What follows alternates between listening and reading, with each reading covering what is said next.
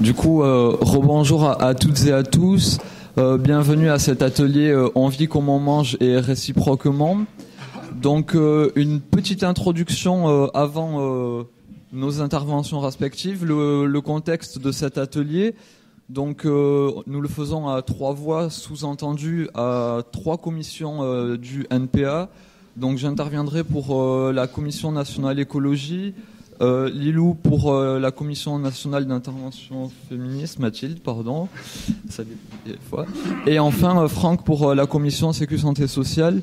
donc pourquoi une intervention à trois voix quand on a réfléchi à proposer cet atelier, euh, l'idée était euh, de pouvoir aborder des sujets de manière assez euh, transversale, puisque l'alimentation est fondamentalement quelque chose de divers et multiple qui touche dans de nombreuses dimensions, de nombreux thèmes et de nombreuses luttes que l'on pourrait aborder ou qu'il faudrait aborder, mais surtout pour que la question de l'écologie n'est pas euh, un domaine spécifique réservé à euh, des niches dans euh, les questions militantes, mais c'est vraiment des questions qui doivent nous imprégner en globalité et diffuser de manière large.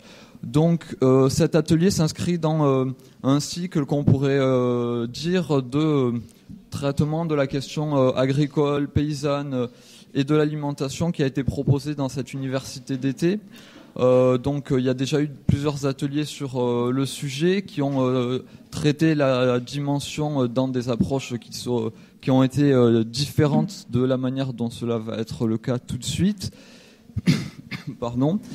Et donc, ben on peut commencer, si ça convient à toutes et à tous, un petit message, pardon, du camarade qui gère la sono et la vidéo par rapport au téléphone, s'il y a moyen de ne pas être en audio mais en silencieux afin d'éviter euh, quelques perturbations sonores. Donc euh, la question de l'alimentation, elle est fondamentale.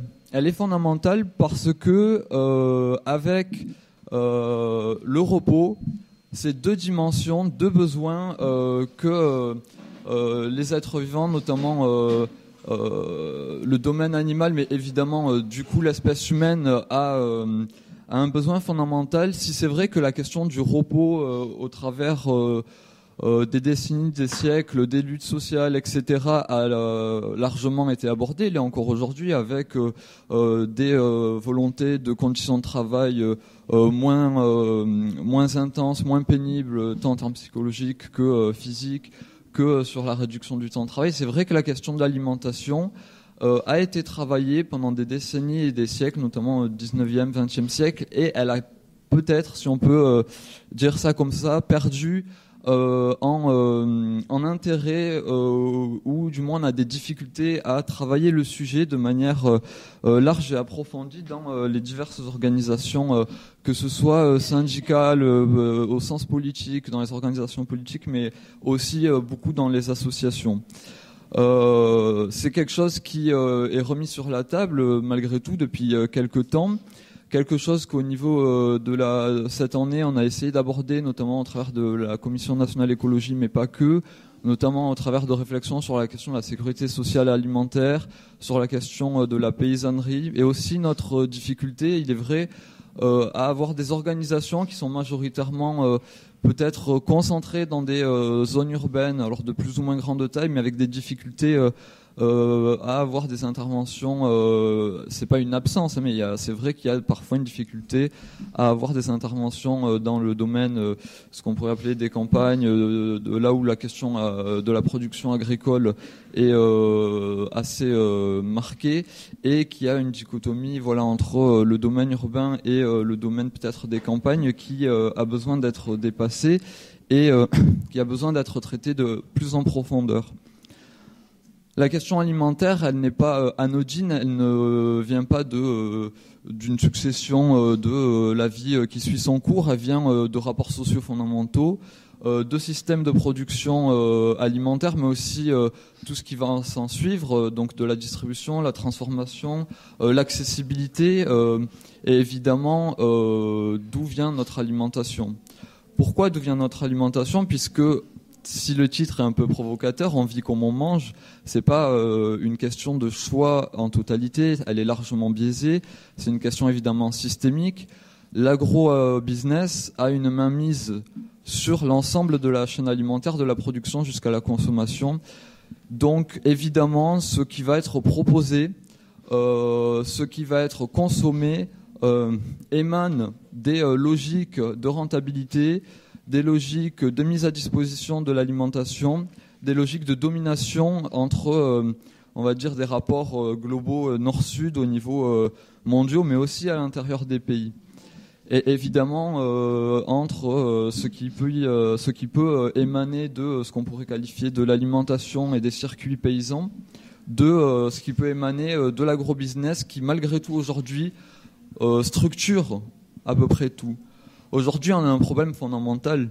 On mange très mal, et c'est pas une question de choix, comme je l'ai dit. L'agrobusiness, l'hypertransformation, la malbouffe qu'elle induit, euh, la malbouffe dans diverses dimensions, c'est pas seulement une question de euh, on mange pas assez ou dans de mauvaise euh, qualité, c'est aussi une question de quantité. Aujourd'hui, on a beaucoup de problèmes de santé, notamment dans ce qu'on pourrait appeler les pays à régime alimentaire occidentalisé, avec des consommations de produits hyper industrialisés et au, final sur lesquels les normes alimentaires sont assez biaisées pour une raison euh, qui est que même dans les pays où on pourrait avoir euh, des normes entre guillemets euh, un peu, disons, intéressantes, quand même, elles sont largement insuffisantes et largement tronquées. En fait, on, s'appuie énormément sur le système de production alimentaire mondial. On importe énormément de produits qui, en fait, ne répondent à euh, des situations sanitaires qui, euh, aujourd'hui en France, euh, sur la question de la production, ne sont pas permises. Donc, en fait, on importe des problèmes supplémentaires liés à la qualité de la nourriture, mais aussi il y a une question fondamentale de rapport de domination, comme je le disais, interne. C'est pas seulement la question alimentaire, la question de la nourriture, il y a fondamentalement la question de l'eau. Pourquoi l'eau? Évidemment, euh, on l'aborde ici. Euh, si on prend la, seule, euh, le seul aspect de la question en France. En France métropolitaine, on va avoir un approvisionnement en eau potable relativement continu, relativement par rapport à d'autres situations correctes, avec toute sa relativité dans le, terme correct. Mais si on prend la question d'autres pays, euh, l'eau est extrêmement euh, toxique dans certains endroits. Elle est euh, contaminée par de nombreux résidus de pesticides, alors dans de nombreux pays, mais aussi par des défauts d'infrastructures, par des contaminations élevées au sens bactériologique du terme, et qui conduisent à des problèmes sanitaires assez profonds. Évidemment sur la question des enfants, mais pas seulement. Donc là, je prenais une approche un peu large, mais en France, j'ai parlé de la France euh, métropolitaine, si on peut dire ça comme ça. La France a encore des colonies qu'on qualifie de dom-tom ou d'outre-mer. La situation de l'eau est alarmante. Euh, on a euh, des populations qui, par moitié ou plus de la moitié, n'ont pas accès à l'eau potable. Dans, alors, je vais pas faire le tour de la Réunion, de Guyane, de Mayotte, etc., de la Martinique, mais on a des des pollutions euh, très fortes. Euh, le chlordécone, par exemple, avec euh, toutes les, problématiques que ça engendre. Et donc, voilà, donc il y, a vraiment une problématique sur la contamination de ce que l'on consomme aujourd'hui. Évidemment, la question des pesticides est très présente aujourd'hui. Et par exemple, sur la question du glyphosate, il y a eu des études qui ont été menées des choses assez sérieuses faites sur euh, plusieurs milliers euh, de personnes dans plusieurs départements sur plusieurs saisons de l'année et on retrouve euh, pas des traces de, glyphosate dans l'eau et pas seulement l'eau en bouteille ou quoi hein, l'eau du robinet etc dans les sources jusqu'à des taux de plus de 95% de la population qui a des contaminations jusqu'à 12 fois plus élevées que la norme quand on fait les analyses d'urine par exemple. Donc tout ça pour dire qu'il y a de gros soucis L'autre problème, c'est évidemment euh, la question euh, de la souffrance sur euh, la chaîne de la question alimentaire. Il y a de gros problèmes d'insécurité alimentaire, des problèmes de personnes du fait du coût économique de la vie qui n'en ont pas accès, évidemment qui ont accès à une qualité de nourriture fortement dégradée, puisque l'agrobusiness, pour des raisons de rentabilité, ne se concentre pas sur la, la qualité, pardon, mais la quantité, et encore pas pour tout le monde. On produit aujourd'hui, bon, il y a des diverses estimations, mais jusqu'à 12 milliards euh, de quoi nourrir 12 milliards d'êtres humains, mais une large partie de la production va euh, à, la, nutrition pour le bétail. Euh, cette large partie capte d'énormes quantités d'eau qui deviennent problématiques. On peut le souligner en France cette année, mais sur la question de l'approvisionnement en eau, en fait, si on réduisait, et il y a aussi une question évidemment fondamentalement écologique et sanitaire sur le sujet, de réduire la présence de la viande dans nos modes de, de consommation, pardon, euh, on pourrait également euh, résoudre un certain nombre de problèmes sur la disponibilité et euh, la qualité de l'eau. Évidemment, l'agroalimentaire s'appuie sur, comme je le disais, une souffrance dans le milieu du, travail sur l'ensemble des chaînes, distribution, transformation, etc. On pourrait, on a déjà évoqué dans diverses dimensions, d'autres est la question dans les abattoirs, mais aussi dans la grande distribution. Euh, aujourd'hui, on a la question des livreurs et des livreuses à vélo, un exemple parmi d'autres, mais qui euh, euh, illustre quand même une situation aujourd'hui où c'est une surexploitation euh, de nombreuses personnes, notamment de personnes euh, sans papier, mais pas que, euh, beaucoup de jeunes, beaucoup de, difficultés pour maintenir cette activité. Elle ne dure souvent que quelques mois, un ou deux ans, et après les gens en sortent usés, exploités, et évidemment, ça ne permet pas de vivre au quotidien. Euh, la question de la livraison à vélo euh, se pose aussi dans des pays euh, qui, au regard de la crise environnementale, notamment dans les vagues de chaleur, ben, on arrête de travailler ou on réduit le travail dans un certain champ de la société, dans de nombreux secteurs, et on fait appel à qui? Puisqu'on est chez soi ou euh, on ne se déplace plus, on fait appel aux livreurs et livreuses à vélo qui, dans des conditions extrêmes, euh, au péril de leur vie, hein, il y a déjà eu des problèmes euh, assez sérieux sur le sujet, sont mis à contribution en fait, puisque la question alimentaire n'est pas prise de manière collective, mais s'appuie sur, voilà, ben, comme dans de nombreux autres secteurs, mais comme je viens de le souligner, sur des individus au, gré de leur vie. Euh, mais aussi au gré euh, de leur euh, confort de vie, pas seulement de leur vie au quotidien. Un autre aspect maintenant, c'est la question des crises. On fait face à une succession de crises que l'on peut regarder sous l'angle alimentaire. Donc, quand il y a eu la grande crise en 2007, 2008 et les années qui ont suivi, il y a eu de nombreuses, ce qu'on pourrait appeler les émeutes de la faim, notamment dans des pays du sud global. Euh, tout ça dans un contexte où la question de la faim dans le monde depuis des décennies, au sens global, bien sûr, il y a des, des, euh, des, spécificités également, mais au sens global, depuis des décennies, on allait vers euh, une réduction de euh, l'insécurité alimentaire, vers certaines améliorations. Là, on est en train de rebasculer dans de nombreux territoires au niveau mondial pour de nombreuses populations vers une difficulté alimentaire, d'insécurité, de famine, notamment lié à la question euh, euh, pas seulement de l'agro-business euh, sur la mainmise sur le secteur, mais évidemment sur la question climatique. Et donc, on pourrait prendre comme point de premier repère cette crise 2007-2008 qui a conduit à des émeutes de la faim. on pense souvent aux pays du Sud à partir de ces crises-là, sauf qu'en fait, dans les pays du Nord, il y a eu pardon, toute une série euh, d'inquiétude sur en fait la difficulté d'approvisionnement, notamment dans les grandes villes euh, où on a concentré énormément de population, qui fait que s'il y a un problème d'approvisionnement, en quelques jours, il y a une pénurie. Euh, bien sûr, euh, quand on vide les commerces, euh, on peut s'approvisionner deux ou trois semaines dans son foyer après, peut-être plus, peut-être moins, mais sur la durée, s'il y a une pénurie qui persiste, les grandes villes ont parfois deux jours d'approvisionnement. On pense à des villes comme Paris ou autres, et ça pose des, des, soucis sur l'alimentation collective et globale. Mais il y a eu d'autres crises depuis. Il y a eu la question des confinements stricts et durs liés autour de la Covid-19 des confinements qui ont été mis en place. Alors si dans certains pays ça n'a pas posé des questions structurelles alimentaires euh, au sens large, ça n'a quand même amené un certain nombre de problèmes profonds et ça a mis en surbrillance euh, la vulnérabilité de certaines populations que l'on pensait peut-être à l'abri euh, sur ces questions-là. Un simple exemple, mais c'est vraiment pas le seul, euh, la question des populations étudiantes qui, avec les confinements, se sont vues fermer leur structure d'approvisionnement pour se nourrir. Je pense aux restaurants universitaires, aux cafétérias universitaires.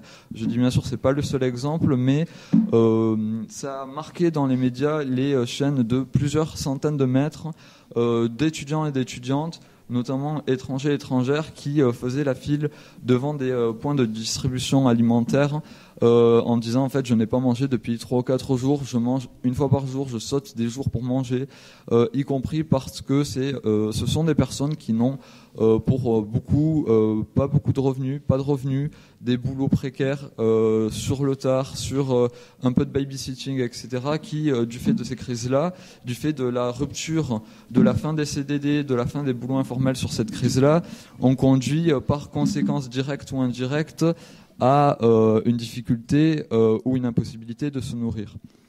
Donc ça, c'est un peu focalisé sur la question des pays peut-être du Nord, sur la question des pays du Sud.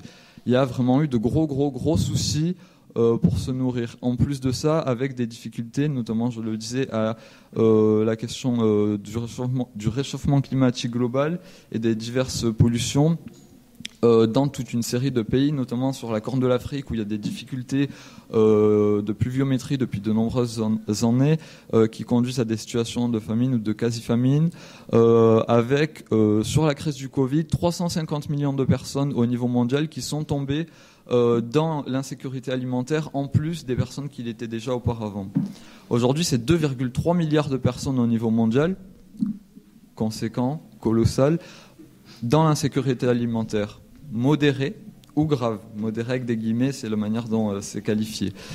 Donc on a une succession de crises. Et aujourd'hui, l'été qu'on a vécu a amené à euh, pas forcément une prise de conscience, mais une euh, crise d'inquiétude, une, crise, dimension d'inquiétude, une dimension d'incertitude et sur l'avenir, sur la question alimentaire.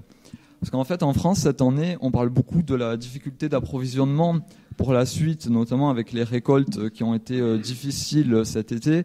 Le fait est, que si on prend sur l'ensemble des récoltes de l'année, sur l'ensemble euh, des euh, productions, sur l'ensemble des saisons, sur l'ensemble des départements, on a un certain équilibre par rapport aux années précédentes en France où on produit quand même des quantités de nourriture colossales qui ne sont pas problématiques entre guillemets. C'est évidemment problématique dans un certain nombre de secteurs de production, pour un certain nombre de populations, pour un certain nombre de paysans et de paysannes.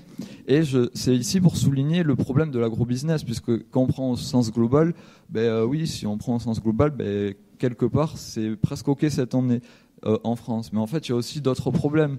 Il y a le problème que, euh, par exemple, en Inde, l'Inde a dit ben, on va bloquer un certain nombre d'exportations surtout sur la question du blé, euh, pour euh, approvisionner notamment des pays en Afrique, dans le reste de l'Asie, etc. À cause de la sécheresse et des canicules extrêmes, c'est aussi dans une certaine mesure le cas en France, mais comme je le soulignais, c'est à modérer dans une dimension autre. Et évidemment la question des conflits.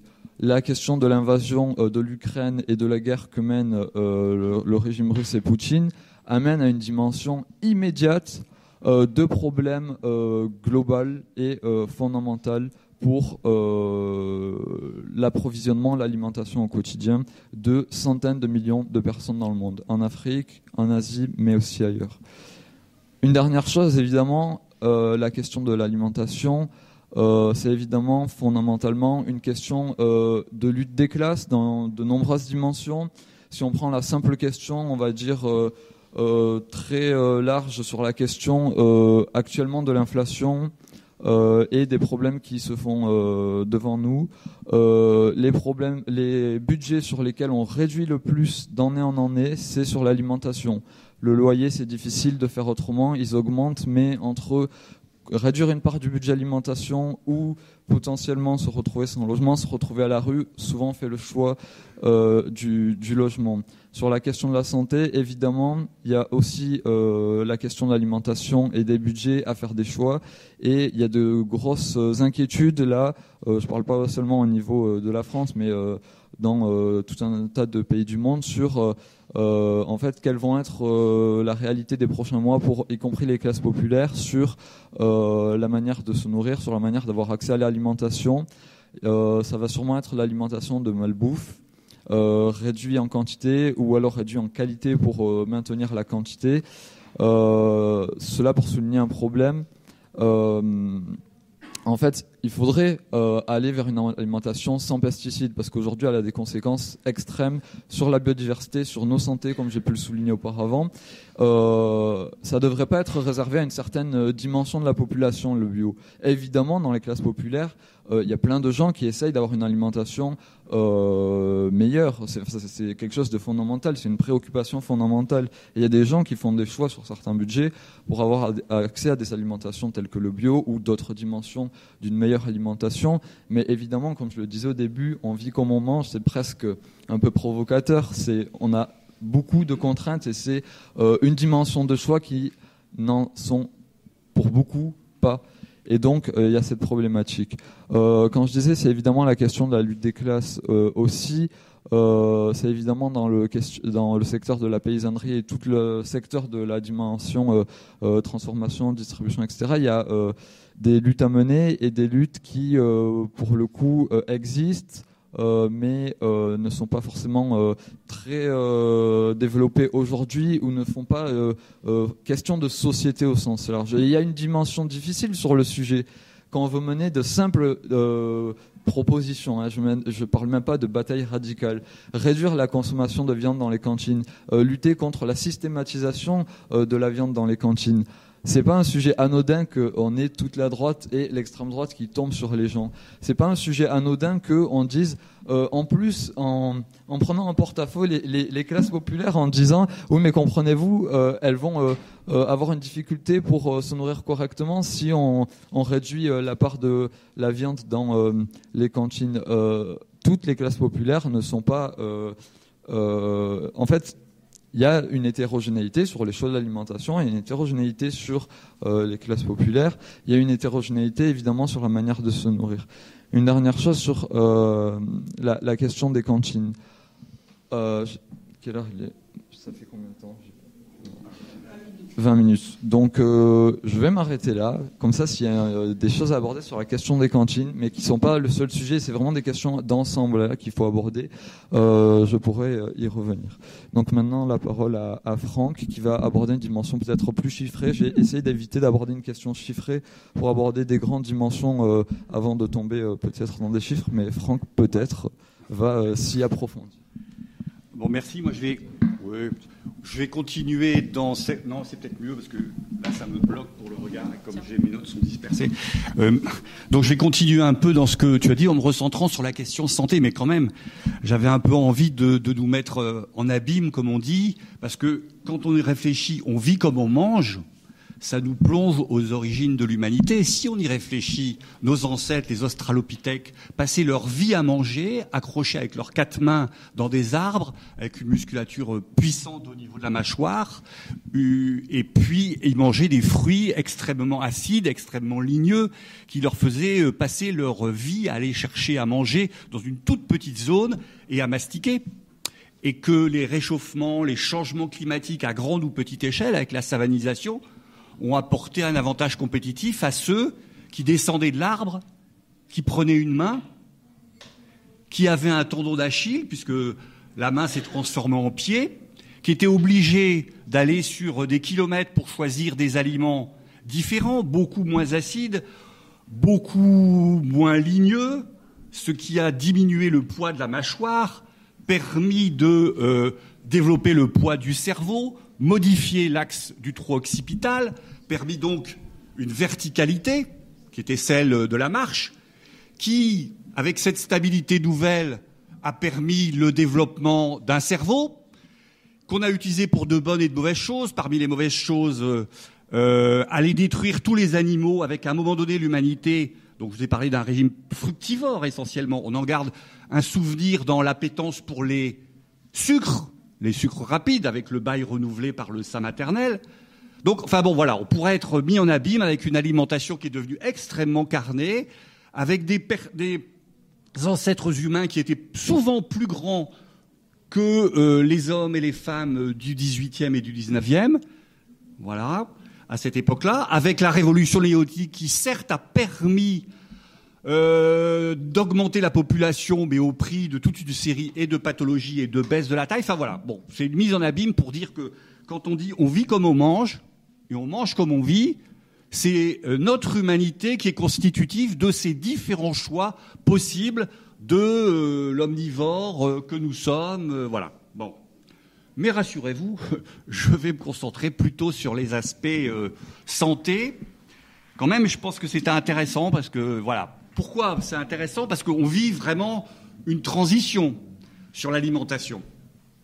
Grosso modo, la question de la sous-nutrition, de la faim, de la famine, des famines intermittentes, c'est quelque chose qui est euh, euh, aussi vieux que l'humanité, disons du néolithique jusqu'à 1750-1850. Bon voilà avec son corollaire, baisse des défenses immunitaires, modification du microbiote intestinal, donc incapacité à assimiler des nutriments, donc facilité euh, des infections, donc euh, sous-alimentation, euh, épidémie, sont extrêmement liées pendant des millénaires. Et qui dit pénurie alimentaire dit affrontement soit envers les plus riches qui s'accaparaient le pigeonnier, les aliments ou le plus pauvre qui s'apparaît des terres, euh, euh, la pauvre. Bon, voilà. Donc ce triptyque sous-alimentation, épidémie chronique ou saisonnière et euh, troubles sociaux était le triptyque qui a structuré pendant des millénaires la vie humaine et qui faisait que l'espérance de vie, quand même, tenez-vous bien, jusqu'à 1750 était autour de 25 à 30 ans. Eh bien, depuis, on a connu un changement fondamental, puisque dans les années 2000, pour la première fois, l'humanité a connu plus d'obèses que de gens en maigreur. Bon, et nous, à l'échelle militante, on a vécu ce changement de paradigme. Vous vous rappelez, au début du 19e, le capitaliste, il fumait, il était gros. Bon. Et vraiment, euh, Engels le dit dans son étude sur la classe laborieuse à Manchester, le principal centre industriel, la classe ouvrière était maigre, vraiment maigre. Alors est-ce que ça veut dire donc on, vit un temps où le monde connaît plus d'obèses, je vais revenir sur les conséquences, que de gens sous-nutris Malheureusement, enfin malheureusement, non pas malheureusement, cette nouvelle réalité de la baisse euh, des famines et de la sécurité nutritionnelle c'est stoppé dans les années 2010. Voilà, c'est le rapport, parce que j'essaie de m'appuyer à chaque fois sur les rapports des grandes institutions internationales, qui sont souvent très intéressants parce qu'elles le dénoncent souvent, y compris ce qui est le fruit de leur propre politique. Donc ça, c'est le rapport de la FAO, de l'OMS, du Programme alimentaire mondial de l'UNICEF, le rapport SOPHIE, qui dit que la faim euh, dans le monde qui touchait 640 millions de personnes avec un objectif de zéro faim dans le monde en 2030, non seulement n'a pas été atteint, mais repartait à la hausse. Et c'était son rapport avant le Covid qui a jeté dans la précarité, qui en a donné une série de mécanismes.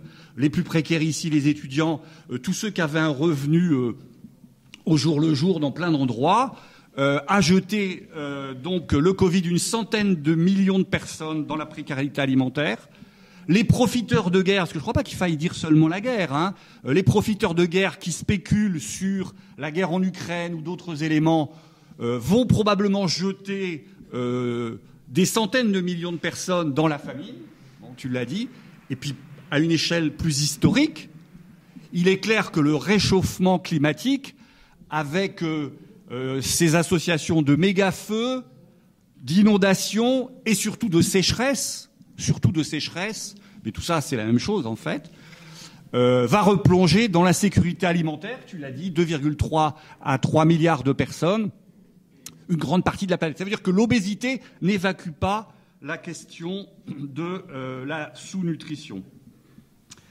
D'autant qu'on peut préciser, et je le fais à partir même de ce rapport Sophie, qu'il est bien confirmé que euh, la production alimentaire mondiale, elle est suffisante pour nourrir tous les humains. Mais que c'est le pur scandale, elle est détournée vers le marché solvable, celui du foncier pour bâtir des grands projets inutiles, euh, celui euh, euh, des agrocarburants, et celui, j'y reviendrai sur la question de la viande, celui de nourrir les animaux qui nourrissent une partie des humains à travers la viande et qui pose un vrai problème de santé et de gaz à effet de serre, puisque l'OMS, non, le rapport du GIEC montrait qu'un régime sans viande, c'était 9 gigatonnes d'économiser, et un régime à viande équilibrée, on peut discuter, hein, je pense qu'on en discutera, euh, disons, qui répartit, parce qu'il y a des coins dans le monde où les protéines d'origine animale sont faites par rapport à besoins alimentaires, même si on vit très bien les jaïnes en Inde depuis des millénaires euh, avec un régime euh, non pas de pénurie, mais choisi et réfléchi avec des protéines végétales, c'est 3 gigatonnes de gaz à effet de serre en moins.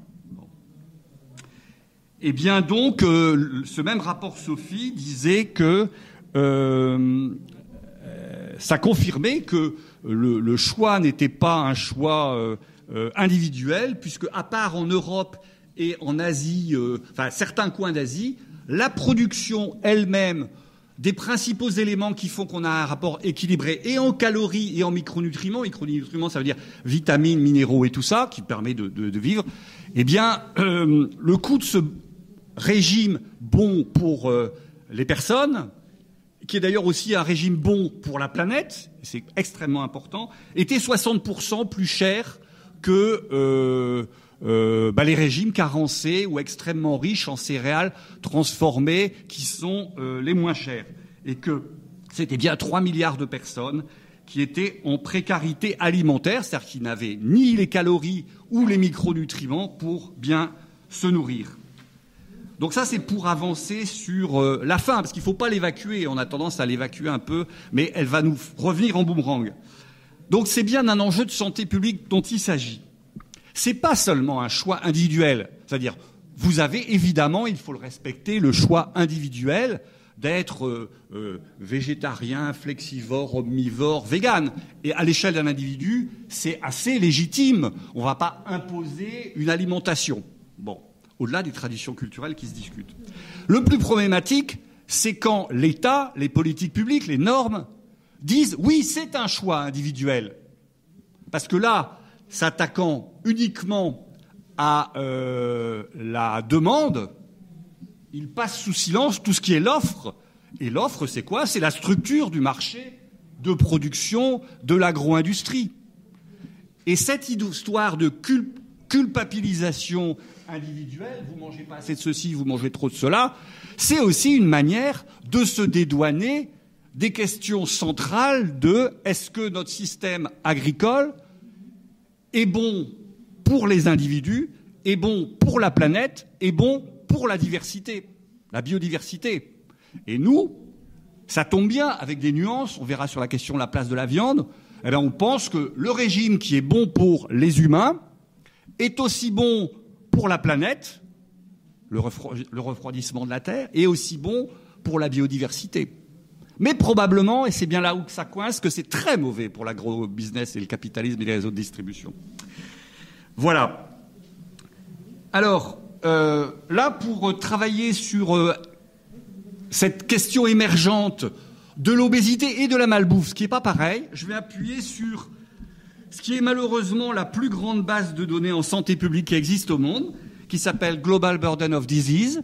C'est des centaines, enfin des milliers plutôt de chercheurs qui travaillent depuis des années avec l'université de, Seattle notamment sur la charge mondiale de plus de 290 maladies sur 195 pays. Vous pouvez y aller. Il y a des bases de données, il y a des, graphiques où vous pouvez, par pathologie, par pays, en faisant varier des curseurs sur euh, des courbes, c'est dynamique, comprendre l'importance relative que l'état de la science, euh, avec l'état des revenus, l'état des sexes, euh, le niveau culturel, nous donne. Et c'est donc très intéressant.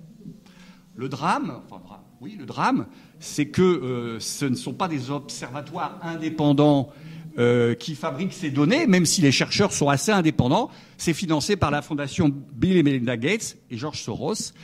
Et que, évidemment, les préconisations sont toujours, pour ça que je le dis, sont toujours celles-là. Grosso modo, le capitalisme est atroce dans ses conséquences. Et c'est vraiment bizarre, les capitalistes ne comprennent pas qu'ils auraient intérêt, parce que ça coûte très cher la malbouffe, à modifier tout ça.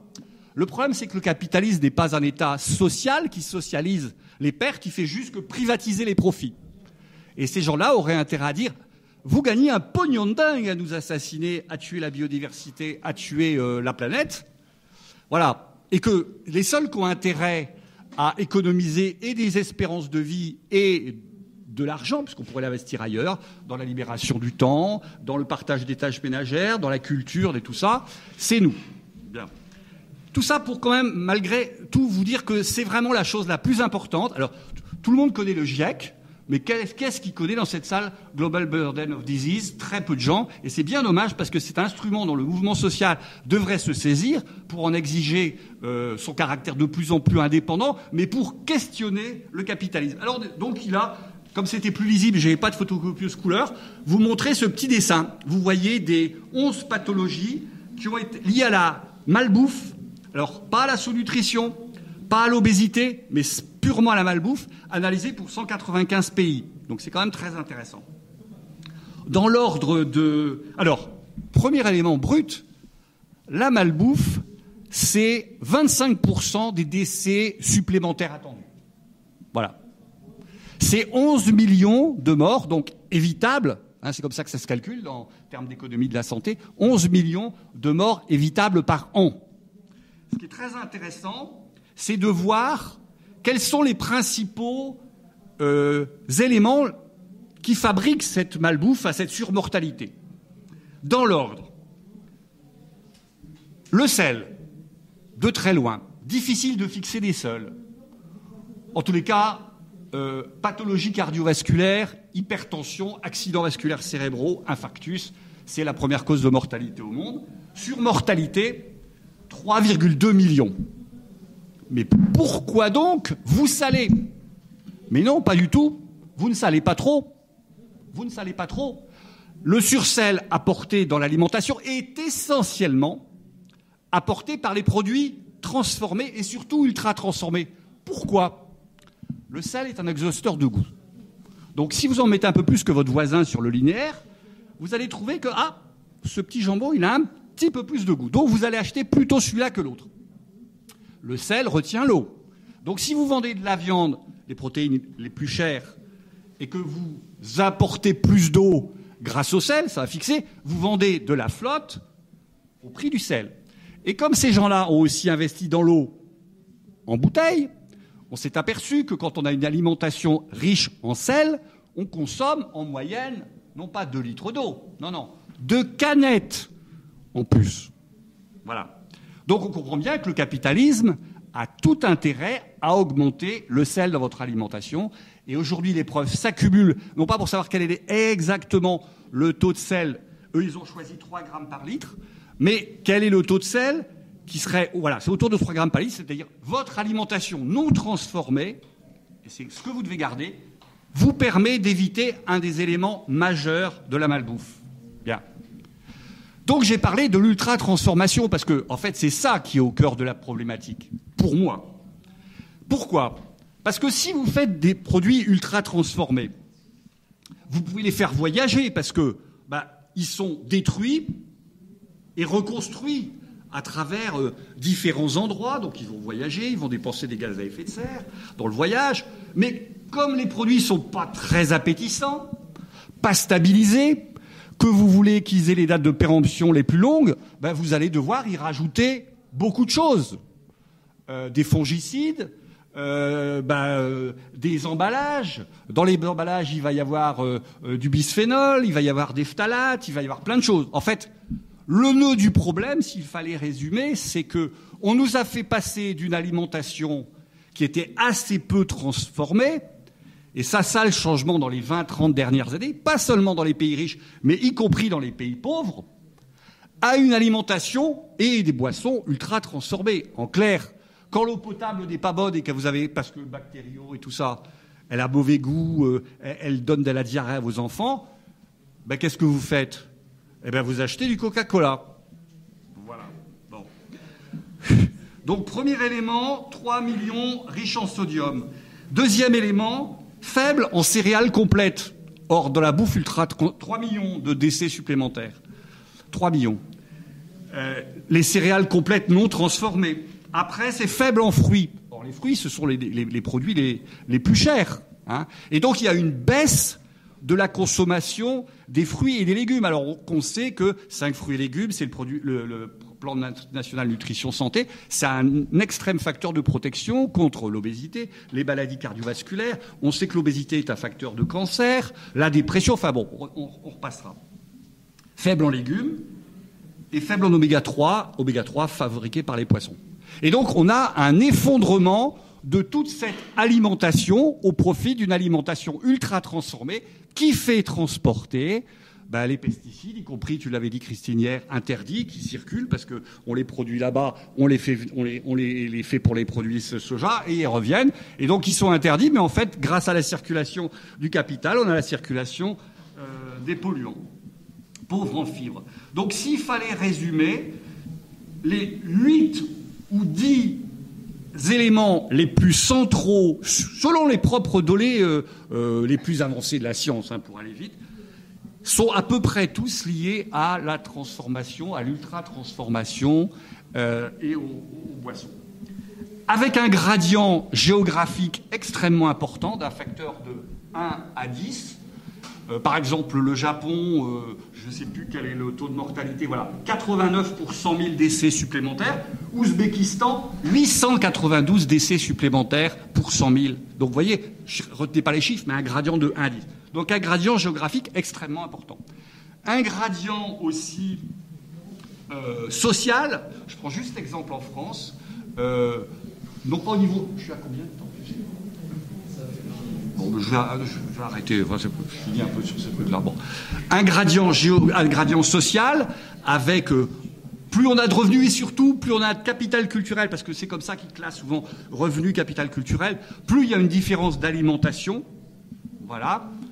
Mais cette différence s'est réduite. Alors on pourrait dire, ouais, super, mais parce qu'il y a eu un effondrement dans les dernières périodes des euh, la qualité de l'alimentation, y compris pour les couches avec revenus supérieurs. Et mais ça, je crois que je vais c'est la transition pour te laisser la parole, avec une grosse différence homme-femme, puisque le programme nutrition santé et le Nutri-7 ont montré que euh, les hommes avaient une consommation différente des femmes et une consommation énergétique de 38% supérieure à celle des femmes. Donc je reviendrai dans le débat sur euh, pesticides, nitrites, phtalates. Euh, bon, mais ça, à la limite, c'est ce qui est le plus entre guillemets évident, voilà. Mais je pensais que c'était important de, parler de l'ultra transformation parce qu'y compris dans les batailles, oui, une demi seconde quand même, dans les batailles sur l'alimentation dans les cantines, la viande est un élément, mais la viande, dans les 13 items du Global Burden of Disease, c'est celui qui pose le moins de problèmes en termes de surmortalité. Ça m'a surpris, mais en fait avec des différences quand même assez énormes. Même si en gaz à effet de serre, notamment avec les animaux ruminants, c'est donc la, viande, notamment de, bœuf, euh, c'est la plus importante. Euh, elle est centrale. Bon voilà, j'arrête. Euh, Merci beaucoup. Euh, du coup, bonjour à toutes et tous. Euh, donc voilà, je vais plus euh, aborder la question euh, féministe du coup à travers l'alimentation. ouais. Est-ce que tout le monde m'entend bien comme ça? Et en fait, la question féministe liée à l'alimentation, elle est assez, enfin c'est assez récent en fait qu'elle est travaillée par des chercheurs et notamment par des chercheuses. Du coup, on va s'intéresser sur en fait pourquoi l'alimentation elle est euh, différentes d'un point de vue du genre. On va parler euh, des normes de genre qui pèsent sur ce qu'on mange. On va parler du rapport entre la masculinité et le fait de manger de la viande. Et euh, après, on partira un petit peu plus sur un débat plus large sur ben, est-ce que historiquement il y a des choses qui expliquent le fait que les hommes sont moins écolos que les femmes? Euh, et est-ce qu'on peut parler de la notion d'androcène? Mais voilà, je reviendrai un peu là-dessus si j'ai le temps. Euh, donc voilà, je vais essayer de faire rentrer euh, tout ça.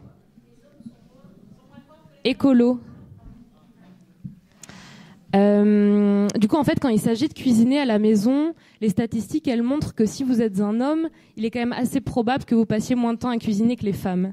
Euh, les temps moyens consacrés à la cuisine, euh, pour les personnes qui sont en couple avec ou sans enfants, c'est 50 à 59 minutes pour les femmes et 15 à 18 minutes pour les hommes. voilà, ça pose un petit peu le, le truc.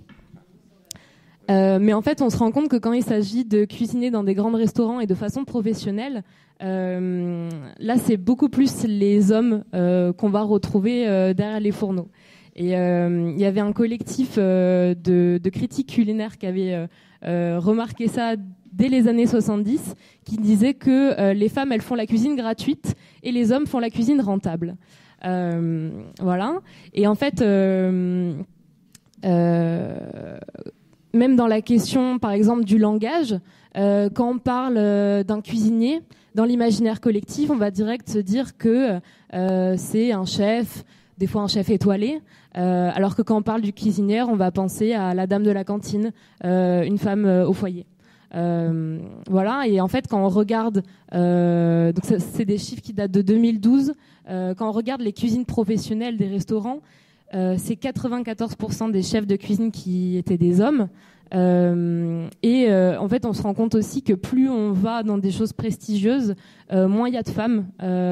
en 2017, il y avait 25% des cuisiniers qui étaient des cuisinières.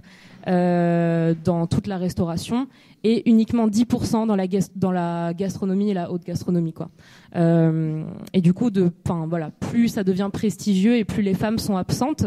Euh, alors après, on peut se poser la question, en fait, pourquoi les femmes euh, sont absentes euh, de euh, la, de, la, restauration, de la grande restauration?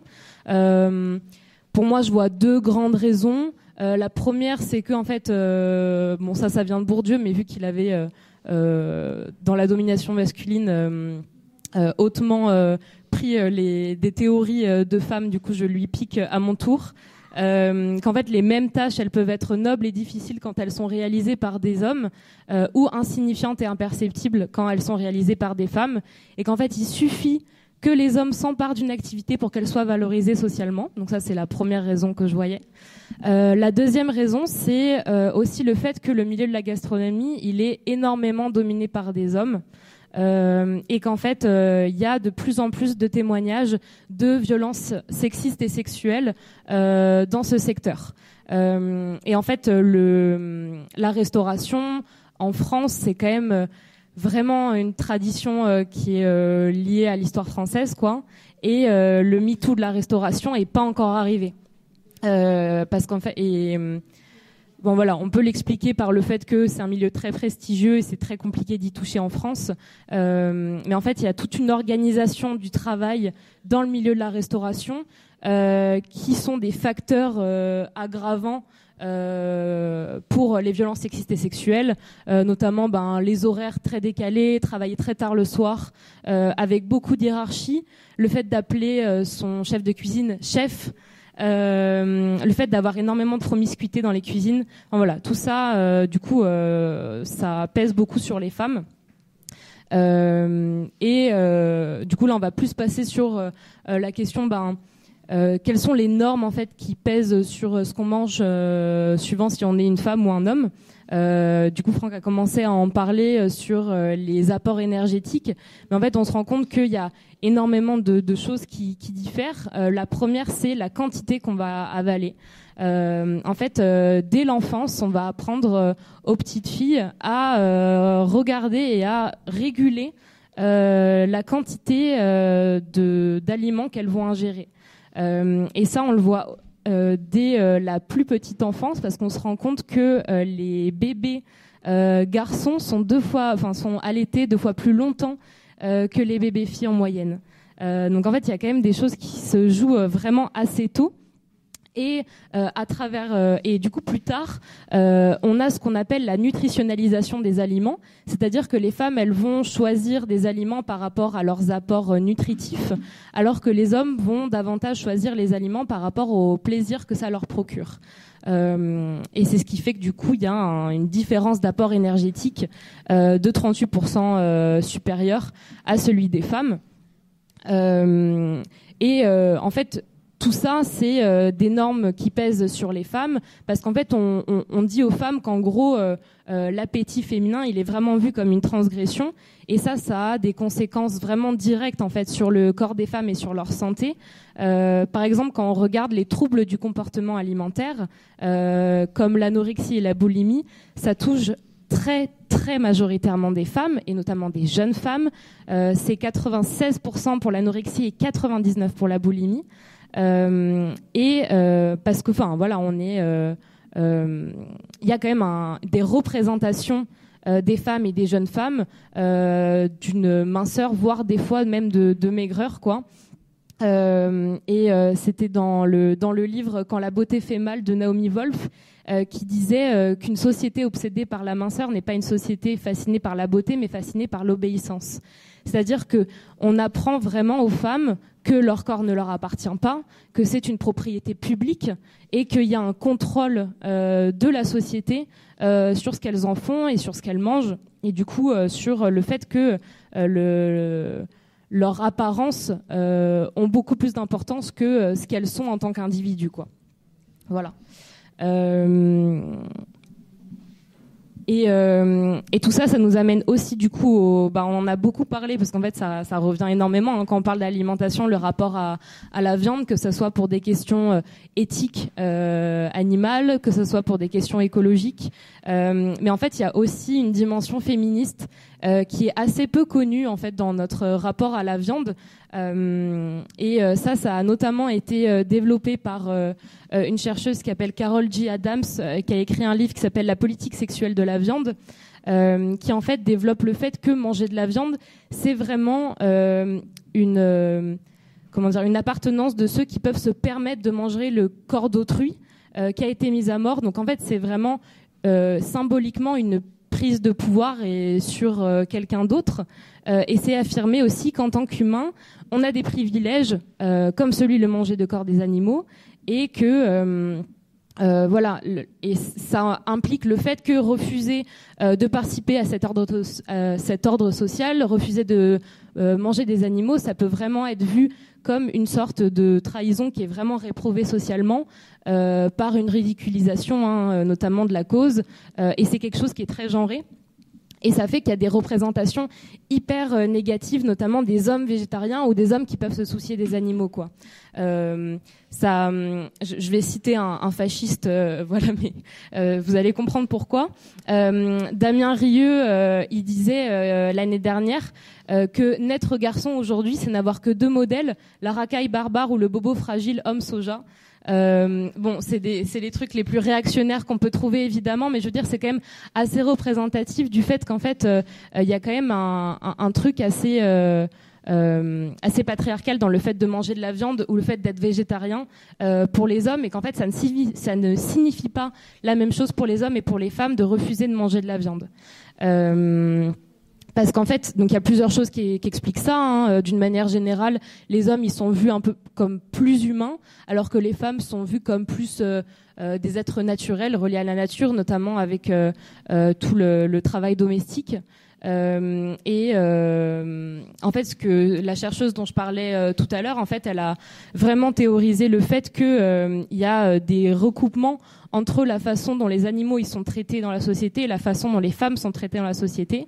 Et quand quand on réfléchit, euh, tous les groupes dominés dans la société, en fait, ils ont été animalisés. Et ils ont été vus euh, comme euh, des catégories sociales de second rang, euh, comme le sont les femmes, comme ont pu l'être les personnes racisées, comme l'ont pu l'être les juifs. et que tout ça, ça, enfin voilà, il y a, pas mal de regroupements là-dessus. Et du coup, euh, sur euh, l'expérience commune euh, que peuvent euh, trouver les, les, femmes dans la société patriarcale et les animaux dans une société spéciste, il y a vraiment le fait d'être objectivé et d'être vu comme à la, à la marge en fait de la, de la société, quoi, d'être vu comme des, des êtres de, de second rang. Et d'ailleurs, il y a, enfin il y a vraiment des éléments de langage encore euh, qui sont intéressants de regarder, c'est-à-dire que on animalise assez souvent les femmes en fait quand on se rend compte, c'est-à-dire qu'on va beaucoup utiliser des noms d'animaux pour parler des femmes. Euh, et ça, ça veut pas rien dire en fait dans euh, ce qu'on, dans, dans, qu'elle représente en fait dans la société. Euh, c'est-à-dire qu'il y a vraiment un double phénomène, c'est-à-dire qu'il y a une animalisation des femmes et euh, une féminisation des animaux. Euh, la féminisation des animaux, ça peut paraître assez bizarre comme ça. Euh, c'est quelque chose qui a été euh, analysé et regardé notamment à travers l'étude de publicité. donc là, c'était des publicités surtout anglo-saxonnes, où en fait il y avait énormément d'animaux qui étaient hyper sexualisés, comme s'ils étaient comme s'il y avait un consentement d'être consommés. Euh, et à la fois des femmes qui étaient euh, souvent dans des publicités euh, pour la viande, avec voilà des femmes qui étaient hyper animalisées. voilà. Et alors attendez, je reprends mes notes. Oui, voilà, et que euh, tout ça, il y avait aussi pas mal de choses euh, qu'on appelle les référents absents, c'est-à-dire qui sont des images euh, stéréotypées d'un individu, c'est-à-dire qu'on va représenter les femmes par des choses déjà des, femmes anonymes, et on va les représenter uniquement par des choses qui vont les animaliser, c'est-à-dire qu'on va montrer leurs hanches et des, choses qui rappellent à la maternité. Et du coup, on, on occulte vraiment, encore une fois, l'individu, quoi. Euh, voilà, je pourrais vous montrer. Euh, j'ai fait une petite sélection de, ces publicités-là euh, à la pause. voilà, je peux pas vous la montrer là parce que c'est sur mon ordi. mais voilà. Et du coup, voilà, pour pour finir juste sur cette partie-là, donc on peut voir qu'en fait l'ingestion de la viande par les hommes, c'est vraiment un moyen de, de renforcer leur masculinité en s'appropriant en s'appropriant le corps d'un animal, euh, mais aussi en niant les effets négatifs sur l'environnement, c'est-à-dire en s'accaparant des terres, euh, des ressources, et en, affirmant euh, consciemment ou inconsciemment hein, le fait de polluer. et du coup, ça pose la question, en fait, pourquoi, de manière générale, en fait, les hommes sont moins écolos? Pourquoi ils ont moins tendance à adopter des comportements qui sont plus vertueux pour l'environnement? Euh, parce qu'en fait, ce qu'on se rend compte, c'est que si les pays occidentaux ils émettent euh, la majorité des gaz à effet de serre, en fait, c'est à l'intérieur des pays occidentaux, c'est quand même les hommes euh, qui sont responsables de davantage de ces émissions-là que les femmes. Et ça, c'est surtout lié au comportement, mais aussi au niveau de revenus, parce que il faut pas oublier que le facteur qui a le plus d'importance sur l'empreinte carbone, ça reste quand même le niveau de revenu. Et les hommes ayant des, niveaux de revenus plus importants que les femmes, ça a forcément euh, euh, voilà, des choses qui ne s'expliquent pas uniquement euh, par la construction de la masculinité. Mais quand même, euh, il y a quand même pas mal d'études qui ont montré que euh, les hommes se déplacent en manière, euh, de manière générale plus en voiture individuelle, ils prennent plus l'avion et mangent plus de viande. ils sont en général moins informés sur les enjeux écologiques et moins à même d'adopter des comportements individuels qui sont, comme je le disais, plus vertueux pour l'environnement. Donc ce concept-là, c'est ce qu'on appelle l'éco-gender gap. Euh, ça désigne vraiment la disparité des genres vis-à-vis de l'écologie. Euh, voilà, il y avait une étude britannique qui disait qu'il y avait 71% des femmes qui avaient été interrogées qui essayaient d'avoir un mode de vie plus écologique contre 59% des hommes. Euh, voilà, et ça, ça s'explique vraiment sur tous les trucs, que ce soit le tri des déchets, le fait de manger moins de, moins de viande, de prendre plus les transports en commun, etc., etc. Et en fait, les explications, elles sont évidemment euh, pas essentialistes. C'est pas le fait qu'en soi, ce soit des hommes ou le fait qu'en soi, on soit des femmes et qu'on soit plus proche de la nature et qu'on ait plus envie de faire attention aux autres. Euh, mais qu'en fait, c'est des questions de différence de positionnement social euh, des hommes et des femmes par rapport aux privilèges et au pouvoir. C'est-à-dire que ceux qui occupent des positions privilégiées, ils ont davantage de motivation et d'intérêt à soutenir des relations de pouvoir euh, et que ça, du coup, ça c'est, enfin, ça montre aussi que en fait les, formes hégémoniques de masculinité et notamment de masculinité euh, de pays occidentaux, elles sont complètement en contradiction avec la durabilité écologique, quoi. Euh, voilà. Et euh, il y a pas mal de chercheuses et encore une fois, enfin notamment de chercheuses hein, qui sont intéressées euh, et qui se sont demandé en fait est-ce qu'il y avait un lien historiquement entre euh, ben, le, la destruction de la planète et le patriarcat? Euh, et il y a pas mal de théories différentes. Donc là, je vais en présenter une, mais euh, euh, voilà, il y, euh, il y en a vraiment plusieurs qui existent. Donc déjà, c'est pas conceptuel, hein, c'est pas le fait que les femmes sont assimilées à la nature et, et voilà, c'est qu'il y a hum, pas mal de chercheuses qui disent qu'en fait, il y a eu un point de départ dans la domination patriarcale et l'appropriation de la nature à partir du moment où on a arrêté d'être des chasseurs, cueilleurs, chasseuses, cueilleuses, parce qu'en fait c'est pas vrai que c'était les hommes qui allaient chasser et, tout. je veux dire, à ce moment-là, il y avait, enfin, on était, il y avait les mêmes activités. Euh, suivant si on était un homme ou une femme. Et à partir du moment en fait où il y a eu l'agriculture, euh, il y a eu une appropriation à la fois euh, des terres et des ressources, mais aussi du travail des femmes et du travail reproductif. C'est-à-dire que les femmes, elles ont été du coup assignées au travail agricole, mais aussi au travail reproductif parce que du coup ça crée de nouveaux travailleurs et travailleuses quoi. donc voilà. Et du coup, c'est aussi là euh, où sont nées en fait euh, pas mal de, théories féministes, hein, en disant qu'en fait euh, lier les deux, c'est ça peut vraiment être intéressant parce qu'en fait, il y a des liens hyper importants sur l'appropriation des ressources par les hommes et la destruction de la planète et l'appropriation et l'exploitation des femmes dans la société, quoi. voilà, et du coup tout ça, et je vais finir là-dessus et rapidement parce que je crois qu'il me reste pas beaucoup de temps. Euh, ça pose la question est-ce qu'on peut parler euh, de la notion d'androcène? Euh, Voilà, il y a. Hum, il y, il y eu quand même pas mal de guéguerres au niveau du milieu scientifique sur est-ce qu'on était arrivé à une nouvelle ère géologique? Et est-ce que en fait on pouvait parler d'anthropocène, c'est-à-dire que le fait que l'humanité soit devenue une force géologique majeure et le fait qu'on considère que les activités d'origine anthropique, elles sont devenues la principale cause de transformation du climat, des espèces biologiques et des écosystèmes. Euh, donc il y a pas mal de mots hein, qui existent par rapport à ça. Il y en a qui veulent plus montrer que c'est la faute du capitalisme. Il y en a qui veulent plus montrer que c'est de la faute euh, euh, des pays occidentaux. Euh, il y en a qui veulent plus montrer que c'est un ordre raciste et colonial le fait qu'on en soit arrivé là. et du coup, il y a des chercheuses qui se sont dit, mais en fait, à l'intérieur de l'anthropocène, parce que les deux sont pas forcément indissociables, quoi. C'est-à-dire que effectivement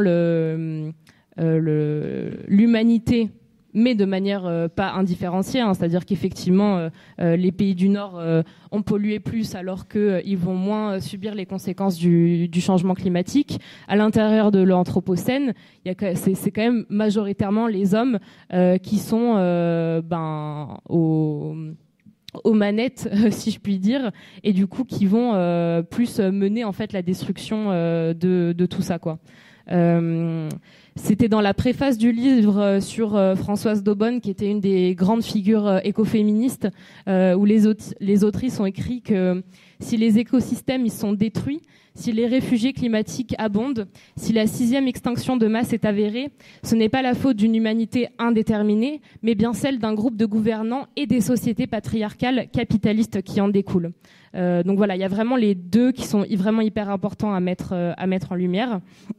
Euh, et du coup, je vais passer sur la conclusion. Je sais pas combien de temps il me reste. On va dire que voilà, ok. Euh, donc pour conclure un peu là-dessus, on peut, on se rend compte qu'en fait l'écologie euh, et l'alimentation, enfin le, fait qu'il y ait de nouvelles normes en fait au niveau écologique, ça pèse principalement sur les femmes à l'intérieur des foyers et sur les mères. Euh, c'est-à-dire qu'on va attendre beaucoup plus des femmes euh, maintenant en disant qu'il faut euh, faire l'alimentation soi-même, il faut pas que les enfants ils jouent avec des jouets en plastique, il faut pas acheter des produits d'entretien qui sont hyper polluants et hyper mauvais pour les pour le fait que enfin il y a plein de maladies respiratoires liées à l'utilisation de produits d'entretien à l'intérieur de la maison. Et, euh, et qu'en fait, euh, tout ça, c'est euh, vraiment, enfin, le fait du coup de poser la question uniquement d'un point de vue individuel, euh, c'est, euh, on l'a vu, c'est un, c'est un impasse déjà euh, d'un point de vue climatique, c'est-à-dire que les actions individuelles ne suffisent pas et ne suffiront pas euh, à euh, ne pas dépasser 1,5 degré euh, de réchauffement par rapport à l'ère pré-industrielle. mais c'est aussi du coup un recul sur le droit des femmes, c'est-à-dire que on, on, veut pas en fait que la lutte elle se joue à l'échelle des individus et à l'échelle des femmes qui vont passer plus de temps chez elles, alors qu'avec notamment les machines, on a réussi à, ben, à travailler plus, à moins passer de temps sur le travail domestique. On n'a pas envie qu'il y ait un retour là-dessus. Et là, c'est ce qui est en train de se décider quoi. du coup, en fait, la, la réponse à ces questions-là, c'est vraiment une lutte collective, c'est-à-dire du partage du temps de travail et de développement des services publics. notamment sur la garde d'enfants, etc. et et voilà, et en gros tout ça, même sur le fait de démasculiniser l'écologie, euh, c'est pas forcément, c'est pas quelque chose qui se passera euh, à l'échelle des individus. Effectivement, il y aura des choses qui se passeront à l'échelle des individus sur les comportements euh, envers les femmes, mais ça, ça sera le pouvoir de la lutte féministe qui aura des effets sur les individus. mais ça passe surtout, du coup, par des luttes, par des luttes pour les droits, pour le partage des tâches, pour la baisse du temps de travail. et en fait, tout ça, c'est vraiment lié à la lutte de classe. Et du coup, si je peux finir là-dessus, en fait, on se rend compte que il y a vraiment un lien entre les luttes féministes et les luttes écolo pour avancer, et manger mieux, vivre mieux, euh, ça ne peut pas reposer uniquement sur les femmes, mais euh, sur euh, vraiment une autre organisation de la société, et que on ne peut pas oublier le féminisme dans l'écologie et inversement quoi. Voilà, merci.